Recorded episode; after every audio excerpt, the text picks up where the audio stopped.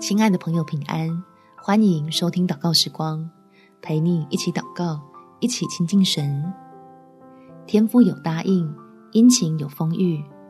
在箴言第十三章第四节，懒惰人羡慕却无所得，殷勤人必得丰裕。圣经说，神是你我的牧者，会带领儿女到可安歇的青草地。所以，我们用祷告来坚定抓紧应许。稳住自己想要放弃努力的心，并且透过对天赋的相信，得到打破困窘僵局的能力。我们一起来祷告：天赋，我不想继续努力了，不是因为懒惰，而是总看不到回报在哪里，所以失去打拼的动力。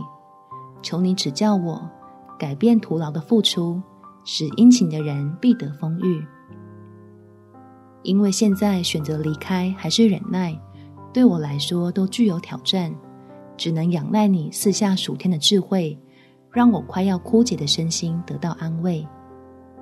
人有力气担起责任，维持生活的平稳，在一步又一步的苦撑之后，渐渐尝出恩典甘甜的滋味，叫我因着走过低谷，所以获得能力，拥有被你扩张的生命。